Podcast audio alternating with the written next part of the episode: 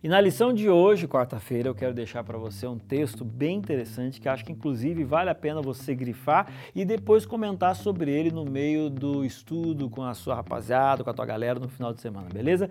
É 1 Pedro capítulo 3, versículo 15 que diz assim: "Antes santificai a Cristo como Senhor em vosso coração, estando sempre preparado para responder a todo aquele que vos pedir razão da esperança que há em vós."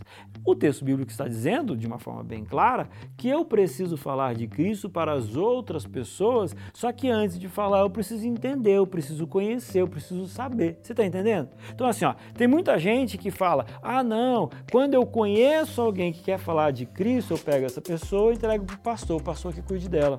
Ah, não, eu tenho uma irmãzinha na minha igreja que, olha, conhece tudo de Bíblia. Eu pego essa pessoa, entrego para ela, ela dá estudo bíblico.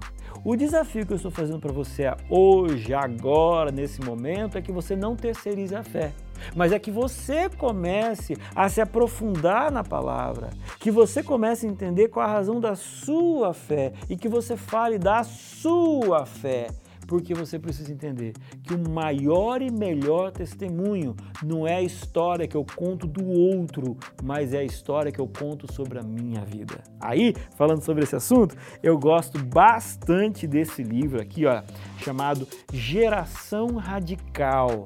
É um livrinho pequeno, nem sei se ainda tem à venda, mas eu gosto demais dele. E falando sobre discipulado, ele fala assim: olha, se a nossa mensagem, a, a mensagem que queremos levar aos jovens dessa nação, for apenas fruto de algo que ouvimos, mas não vivemos ao falar dela, não conseguiremos tocar ninguém.